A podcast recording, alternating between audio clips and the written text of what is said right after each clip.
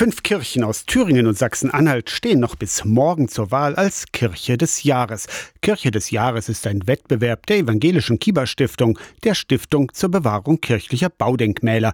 Aus zwölf Kirchen des Monats wird in einer Publikumswahl die Kirche des Jahres bestimmt. Drei Kirchen stehen in Sachsen-Anhalt, in Sylda in der Nähe von Hettstedt, in Großpaschleben nahe Köthen und die Johanneskirche in Allstedt. Aus Thüringen sind Gräfenthal bei Saalfeld und Frömmstedt in der Nähe des Küffhäusers dabei. Zwar ist die Kirche von Frömmstedt bald 700 Jahre alt, auf dem Dach und im Innenraum hat das 21. Jahrhundert aber längst Einzug gehalten. Die Solaranlage versorgt zum einen das öffentliche WLAN der Johanneskirche und außerdem Thüringens erste kirchliche E-Bike-Solartankstelle. Gleich vier Ladestationen hat Pfarrer Jens Bechtloff eingerichtet. Denn wenn eine Fahrradgruppe kommt, dann brauchen ja nicht drei andere noch warten. So haben wir auch für einen größeren Ansturm auch die Möglichkeit. Rüber nach Sachsen-Anhalt. In Großpaschleben sind einige Kirchenmauern sogar rund 850 Jahre alt.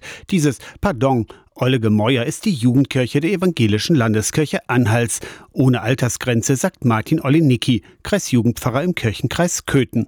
Jugendkirche heißt, dass die Jugendlichen selber Gottesdienst machen, feiern und den entwickeln. Und ich glaube ganz stark daran, dass das, was Jugendliche an Gottesdienst feiern wollen, was ihren Esprit, ihren Charme ausmacht in ihrer Jugend, auch für Ältere und sogar für Senioren ganz spannend sein kann. Fünf Kirchen aus Thüringen und Sachsen-Anhalt stehen zur Wahl unter kirche des Jahres.de. Bis morgen könnt ihr abstimmen und Preise gewinnen. Aus der Kirchenredaktion Torsten Kessler.